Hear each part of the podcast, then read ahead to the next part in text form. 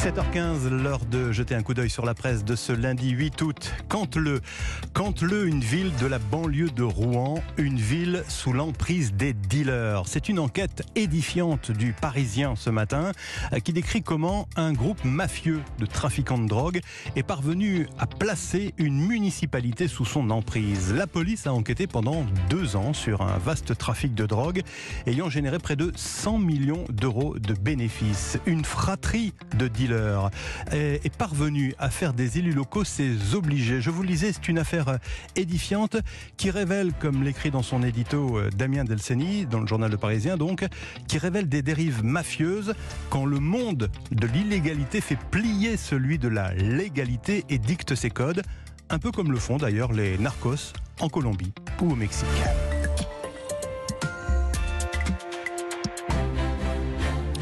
Il avait un peu disparu des radars et voilà qu'il revient en déclenchant un vrai malaise à gauche. Jean-Luc Mélenchon persiste et signe sur Taïwan, estimant qu'il n'y a qu'une seule Chine et dénonçant la récente provocation des États-Unis à Taïwan. Le leader de la France insoumise s'est attiré les foudres des partis de gauche alliés, écrit euh, Le Figaro. D'ailleurs, Libération confirme, Zizani sur Taïwan, Mélenchon hérisse la NUPES et se fait taper, vous noterez le, jeu de mots, il se fait taper sur les doigts.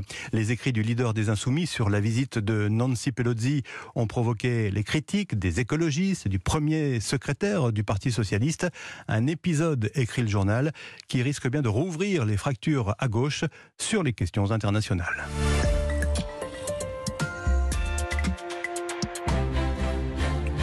Pas vraiment en vacances, le gouvernement. En tout cas, Gabriel Attal, le ministre des Comptes publics, euh, prépare le projet de budget 2023 et il annonce, euh, il en annonce les grandes lignes ce matin au journal Les Échos.